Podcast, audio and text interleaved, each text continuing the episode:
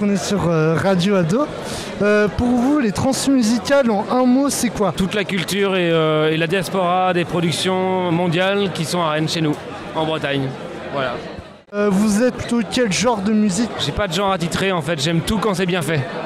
Pareil, exactement la même chose, tout quand c'est bien fait. Il n'y a, pas- y a pas de style, euh, je m'arrête pas à un style en fait.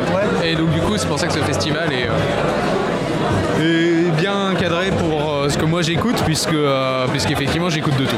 Vous avez, du coup, vous avez déjà écouté euh, quelques groupes là déjà? Euh, j'ai pas trop mis le nez dedans justement, et non, cette année, euh, j'ai préféré pas écouter aucun groupe, et je, vais, je verrai au, au Parc Expo en se promenant, en fait, euh, à l'oreille, et puis euh, suivre un peu le, le bon son qui m'ira bien.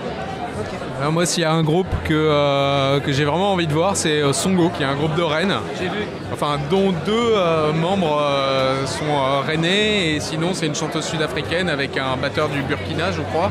Il y a Mohican aussi, il y a Songo et Mohican qui passent samedi au, au- à l'étage. en plus assez, assez éloignés. Euh, Il y en a un qui est plutôt hip-hop, slam, et l'autre qui est beaucoup plus, beaucoup plus métissé, on va dire, comme, euh, comme style de musique. Ok, bah merci les gars d'avoir répondu à nos questions. Avec plaisir.